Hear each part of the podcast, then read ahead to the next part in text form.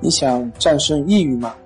李洪福老师新书《战胜抑郁，教你走出抑郁的方法》，三大疗法，每天一小时，三十天摆脱抑郁，让你全面蜕变。快来读读吧！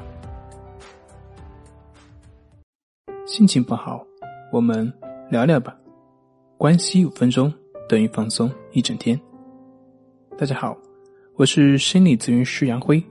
欢迎关注我们的微信公众账号“重塑心灵心理康复中心”，也可以添加微信 “su 零二一二三四五六七八九”，了解抑郁的解决办法。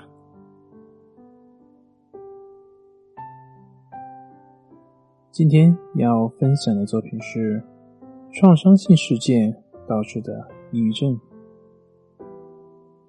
经常会有患者说自己是创伤性抑郁症，也就是说是在某些严重刺激下所形成的抑郁症，比如说是失恋，比如说亲人离去，比如说事业失败等等等等。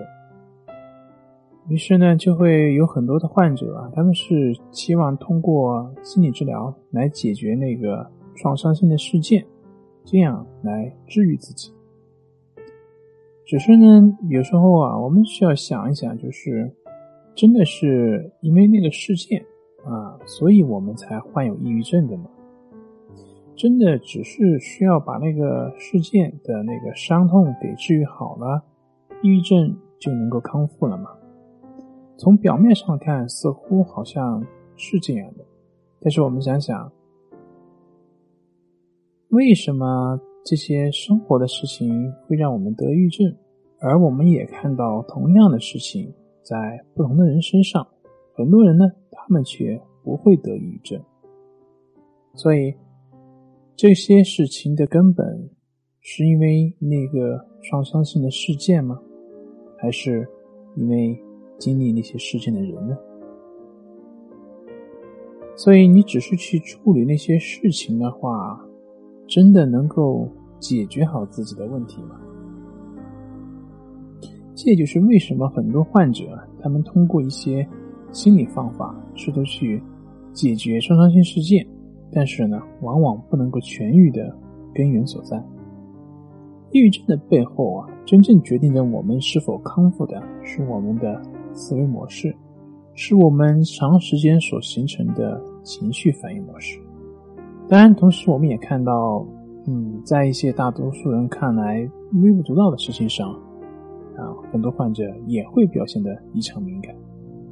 比如说，我们平时的一次小小的考试没有考好，可能对某些人来说就是天塌了。比如说，有些人家境本来都还很可以的，但是却会为了自己在街上不小心丢了十块钱而不断的自责埋怨自己。就是不能够放过自己。为什么很多人会觉得抑郁症患者是心眼小？这就是很大一方面的原因。所谓的心眼小呢，不过是因为他们不能够理解而已。很多的时候，在别人面前的一件小事，但是在另外一些人的眼里却是一件非常大的事情。这并不取决于你的心胸是否开阔，而取决于你的。生活价值观，而正是这个生活的价值观，决定了我们行为背后的思维模式。所以，你还需要去解决自己的创伤性事件吗？创伤性事件解决好了，你的抑郁症就好了吗？好了，那今天就分享到这里，咱们下回再见。